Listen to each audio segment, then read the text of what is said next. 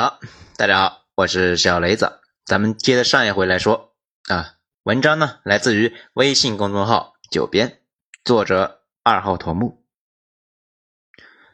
蒋经国的核武梦。一九九八年一月一十三日，一个叫做张献义的人拿着一堆文件来到了美国。这人的官方身份是湾湾核能研究所副所长，名义上是负责湾湾核电利用的工作，实际上呢，他的主要工作啊是研究核武器。张献义的文件呢只说了一件事情：弯弯长期秘密研究核武器。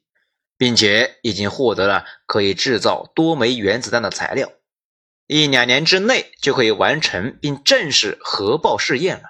而且，台当局准备呢在射程为一千公里的天宫导弹上面安装核弹头。美帝震怒啊！这件事情对蒋经国的打击很大，没多久呢就去世了，病情发展快到连正式遗嘱都没有留下。有人说他是被。张献义气死的。其实呢，这个话也不全对。蒋经国的身体啊，在还没有接班的时候就不太好，到了一九八零年代呢，已经很差了呀。因为家族遗传，他很早就患上了糖尿病。到晚年，即便是高剂量的注射，也难以控制糖尿病。严重糖尿病造成了各种新的问题，双腿发生了神经性的病变，坐上了轮椅，导致了冠心病，只好。装上了起搏器，因为视网膜病变导致视力呢严重衰退，基本就是一本各种病的百科全书。这次叛逃啊，把老蒋、小蒋父子二十多年苦心经营的核武梦一下打破，对蒋经国打击非常大。核武器一直是蒋家父子的一个梦想啊，投入了无数的精力，眼看着有点眉目，却是一场空。一九六四年十月。大陆成功试爆了第一颗原子弹，退守湾湾的蒋介石坐立不安呢。他决定自行研发核武器，结果美国不给予任何帮助，使得蒋介石只好是另外想法子。花了几年的时间，打着和平利用核能的招牌呢，湾湾在以色列、加拿大、法国学习技术，并且从南非偷偷运输铀到湾湾。以核反应堆电站来做幌子，开始了自己的核武器研究，建立起了核材料的处理设施，也就是呢铀浓缩设备。不过，美国很快就查到了证据，于是一九七三年开始向湾湾施压，并且从贸易、技术、设备各个方面来破坏湾湾的研究。到了一九七六年，湾湾被迫拆除了核材料的处理设施。至此，弯弯首次研制核武器的计划被迫终止。核武梦是蒋介石众多没有破碎的梦之一。临死呢，还在叮嘱蒋经国要继续核武器研发。死后呢，还有个梦，他希望呢葬回大陆孙中山的中山陵旁边去。所以呀，蒋介石到现在也没有下葬，将来啊，等着有机会啊再说吧。至于为何要获得核武器？首先是自保，特别是美国一九七零年代之后呢，把弯弯作为筹码的做派啊非常明显。弯弯呢要想不被彻底卖了，拥有核武似乎是一条道路。然后是最主要的自主权，弯弯是没有自主权的，大事要看美国脸色。对于两蒋这样的政治强人呢，这一点非常难以接受，对自己呢在弯弯和国民党内的威望也是有很大的损害。蒋经国对老爹的遗愿呢很赞同。第一次研发失败，则是被蒋经国认定呢做事不周密，于是就开始第二次秘密研发。蒋经国在保密上呢做了非常大的努力啊，同时在资金上给予了非常大的支持。当时湾湾的经济呢和工业发展上了个台阶，这一次的研发速度呢更快。到了一九八七年，国际原子能机构呢估计啊。不到一年的时间，弯弯就能够制造出原子弹了呀。然后就发生了张献义去美国报告的事件。不过，按照弯弯人的说法呢，整个弯弯各种部门里面，不是有多少人和美国有关系啊，而是有没有人和美国没关系。越是靠近核弹研发成功，被举报的风险也就越大。所以，蒋经国在晚年因为发展核武的动作，还有培养儿子作为接班人的行为呢，再加上当时弯弯内部的局势，美国在权衡之后认定呢，继续支持蒋家已经是不合算了，于是就逼迫蒋经国放弃继承权利，同时放弃核武器的研究计划。可是呢，美国人还没有来得及发出呢关于核武器研究的声明，蒋经国就去世了呀，死的太快了，以至于呢根本就没来得及指定继承人就断气了。于是李登辉这个本来就没啥实权的副总统顺利就位。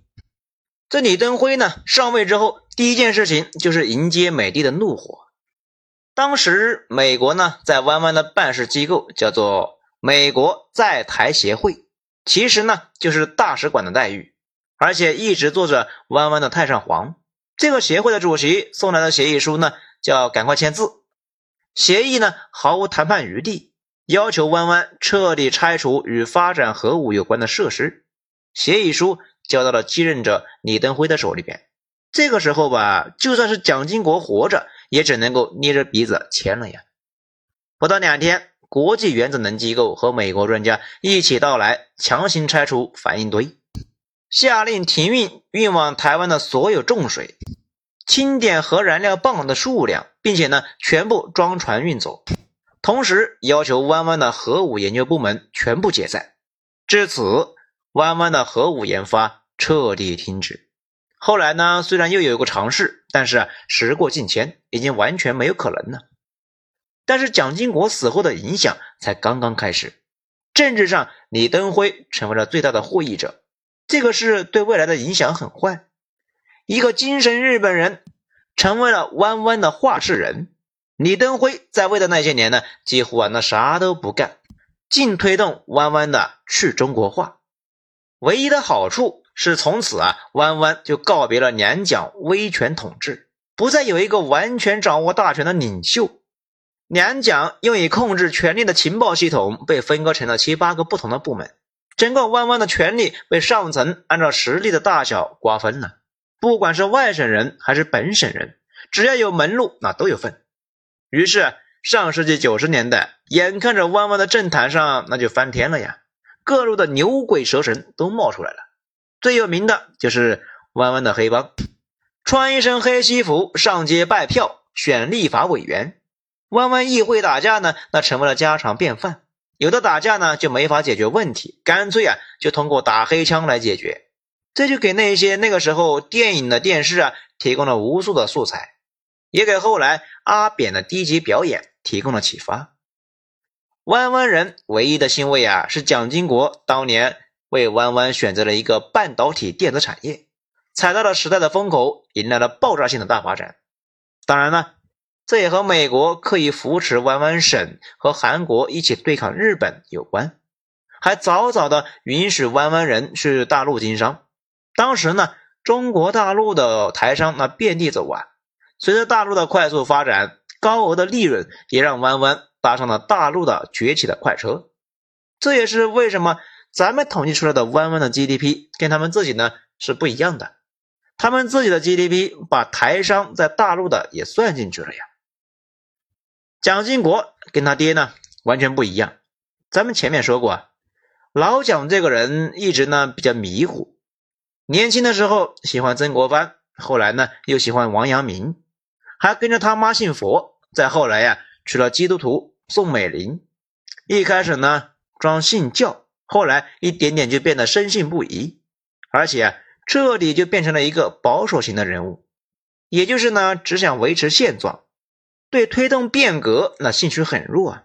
蒋经国跟他爹不一样，他在苏联的经历啊，给了他深刻的烙印。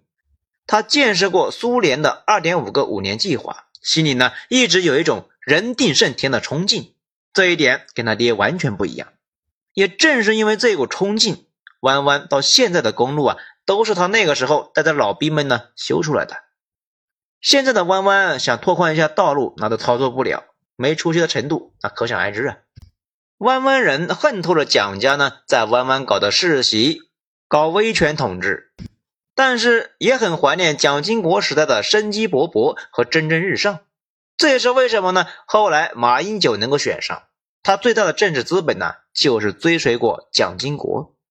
当然了，大家呢也应该注意到，蒋氏父子的本质都是两个封建皇帝，想方设法呢把权力传给自家人，这在封建社会呢没啥问题。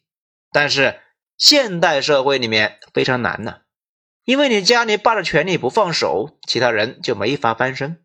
又没有法理支持，所以呢，很容易遭到挑战。就算没有美国，大概率呢也搞不定。